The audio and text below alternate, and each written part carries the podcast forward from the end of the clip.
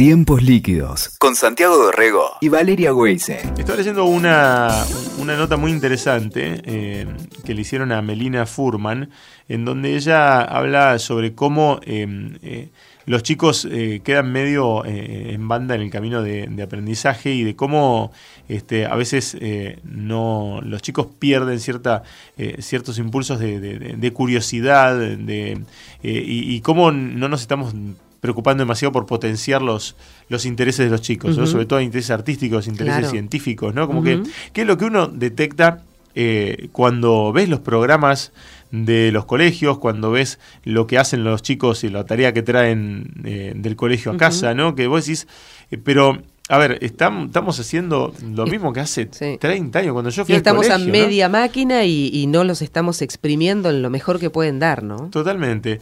Eh, entonces, em, eh, queríamos hablar justamente con Belina Furman sobre, sobre esto. Ella es bióloga, es educadora, es investigadora del CONICET y la tenemos en línea. ¿Cómo estás, Melina? ¿Cómo están? Muy bien.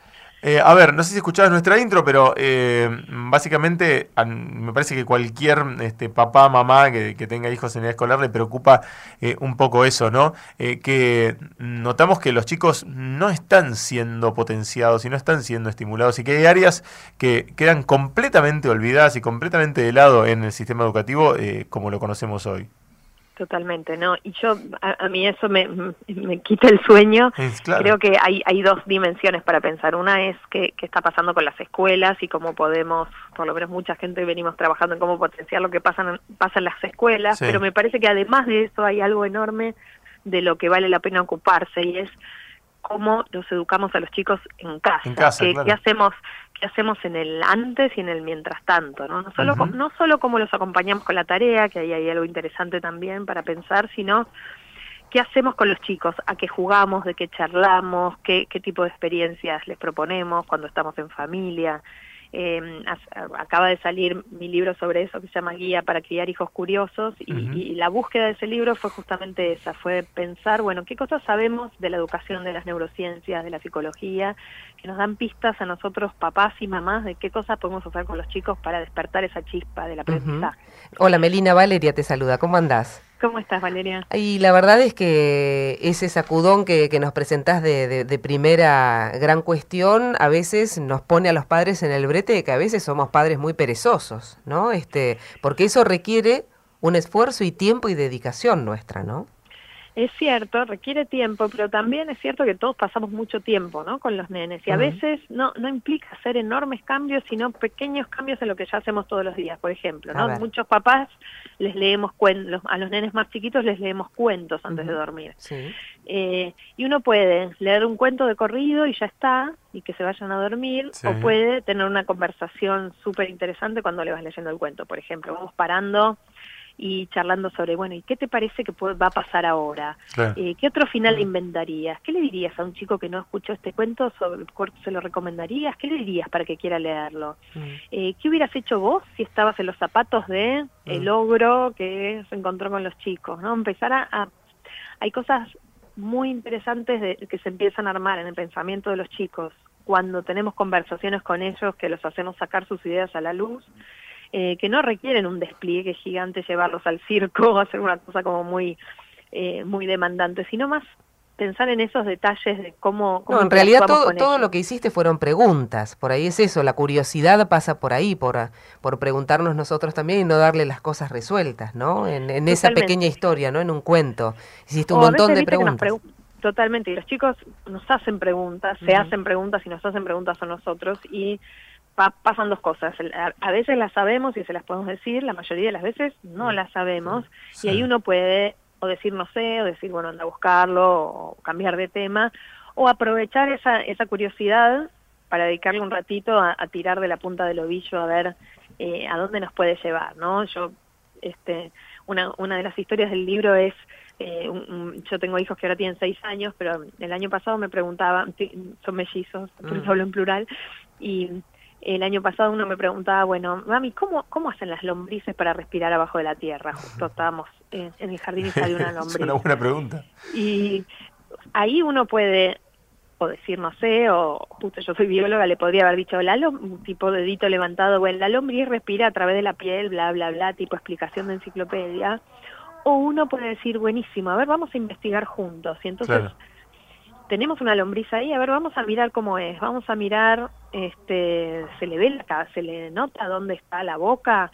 Eh, busquemos en YouTube videos de lombrices. ¿Tiene nariz? Eh, claro, total, porque a veces uno no sabe, el tema en general uno no sabe, pero tenemos como la suerte de ser padres y madres en, tiempos de internet, donde uno puede buscar lo que sea. Entonces, no sé, nosotros terminamos encontrando videos de lombrices saliendo del mismo capullo, eh, poniéndonos a leer cosas que no sabíamos, que, la, lombriz, que la lombriz tiene 10 corazones y nosotros uno.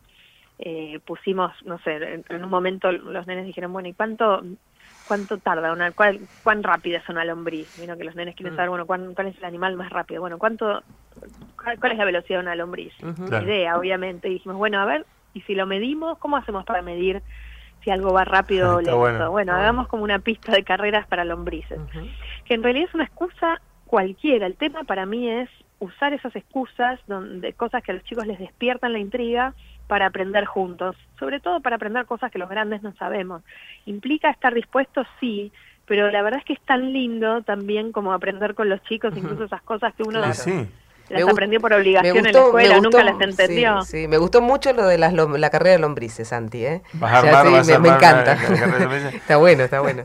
No, pero es interesante que eh, justamente que los chicos vayan explorando y además que, que compartamos ese rato eh, educativo con ellos, ¿no? sentirnos parte de de esa cuestión y no delegar absolutamente todo, es decir, bueno, vienen del colegio ya educados, ¿no? Este, que la, educación formal la traen del colegio eh, y, con nosotros, bueno, vamos a ver nada más que una peli en, en, una, en una actitud eh, así pasiva, ¿no? Como decís vos, este, que se ponga solamente a escuchar un cuento. Es que el verdadero amor para mí por el aprendizaje se construye en casa, en esa cosa muy de, encuentro familiar, donde ellos también nos ven a nosotros curiosos. Eh, y también parte de lo que a mí me importaba traer en el libro es todas esas cosas que la investigación nos muestra que son de una manera pero que son antiintuitivas, que no que no somos tan conscientes. Por ejemplo, eh, si yo les preguntara a ustedes, bueno, ¿qué vale la pena practicar? ¿Lo que nos sale mal o lo que nos sale bien? Claro. Hmm uno que diría, bueno, en general todos practicamos lo que nos sale mal, ¿no? Los chicos practican lo que les sale mal y es verdad que uno tiene que practicar lo que les sale mal para mejorar, pero también es igual de importante practicar lo que te sale bien, porque en la medida que uno practica muchas veces lo que le sale bien y lo empieza a hacer de taquito, o piloto automático, pasan dos cosas. Primero, fortaleces la autoconfianza de los chicos, ¿no? De que puedan sentirse seguros en algo y que sepan en carne propia cómo es hacer algo con excelencia, ¿no? Vos recién hablabas de la exigencia hace un rato. Y por otro, o sea, no solo es la confianza, sino que una vez que uno hace algo muy de taquito, se abre la creatividad, ¿no? Uno empieza a poder innovar, a jugar un poco. Sí, sí, sí, lo que es la parte de la, digamos, la fórmula de, no sé, puedes eh, aplicarlo en un deportista de elite, ¿no? El tipo que este, es muy bueno, obviamente, haciendo eso, no sé, Ginóbili, y Messi, es muy bueno. Y no es que va a dejar de hacer lo que le, claro. Y lo, y lo sigue, lo sigue perfeccionando porque lo, claro, claro, exacto. Sí, sí, sí, lo sigue llevando más arriba todavía. ¿Y, la escuela cómo entra en juego acá? Porque una cosa también es lo que hacemos nosotros, pero tenemos que tener aliados ahí, ¿no? Por supuesto, ¿no? Y bueno, ahí hay mucho que hacer para fortalecer mm. a las escuelas. Las escuelas son, mm, obviamente, no todas iguales, hacen distintas cosas. Eh, yo lo que veo en mi, mi, trabajo en escuelas, haciendo investigación como muy muy sistémica de muchas escuelas argentinas, es que todavía hay una impronta muy muy fuerte de, de, poner a los chicos en un rol pasivo de, consumidores de información ya dada, ¿no? Donde los chicos escuchan, toman nota y después eh, la cuentan en una evaluación. Y hay menos énfasis en estrategias de aprendizaje activo, donde tienen que debatir y ahí hay mucho que hacer en la formación de los docentes, en el acompañamiento de las escuelas. Y uno, desde la familia, tenés que pensar eh, a dónde los vas a mandar, ¿no? Hay algo también de, en los que los que tienen la chance de, de elegir o de, de, lo que de lo que la escuela proponga como acompaño, ¿no? Mis, mis nenes van a un jardín ahora, van a un jardín público de la ciudad de Buenos Aires y, y que, tiene una propuesta muy linda, pedagógica, pero también a veces veo que hay cosas, yo que soy de las ciencias naturales, que no se están haciendo. y, y entonces es, bueno, a ver, ¿cómo hago para complementar en casa? Claro. claro. O, o, como hacer para la escuela también aportes, ¿no? Y cosas que se puedan, se puedan mejorar, pero... Eh, obviamente tenemos que ser aliados, ¿no? En esta. Además, mientras mejoran, mientras se mejoran las escuelas, hay mucho que hacer en casa. Claro, nos tenemos que remangar a hacernos cargo, ¿no? Totalmente, pero te diría no tanto desde el deber ser para mí, sino porque está bueno, porque es lindo, o sea, es divertido, no en la medida que uno se lo tome como una montaña escalar, una obligación, no va a salir. No, un amigo, por ejemplo, estaba eh, él tenía como la, la eh, el deber ser de que su hijo tenía que aprender robótica. Él odiaba la tecnología, hacer tecnología, pero sentía que para estar en el mundo de la mañana el hijo tenía que aprender tecnología. Entonces se compró un montón de cosas, un equipamiento y se puso a hacer con el hijo y los dos la pasaban horriblemente, ¿no? No, no, no. y, no veían la hora de que termine. Y entonces finalmente dijo, bueno, dejemos, dejemos eh, esto de lado eh, te mando un taller de robótica y juntos pongámonos a leer eh, biografías o historias o cuentos, que es lo que de verdad disfrutaban juntos. Es encontrar dónde sí me siento que fluyo con mi hijo, me parece, ¿no? Desde el deber ser, porque eso no se sostiene, sino desde el encuentro. Sí, sí, es interesante y además eh,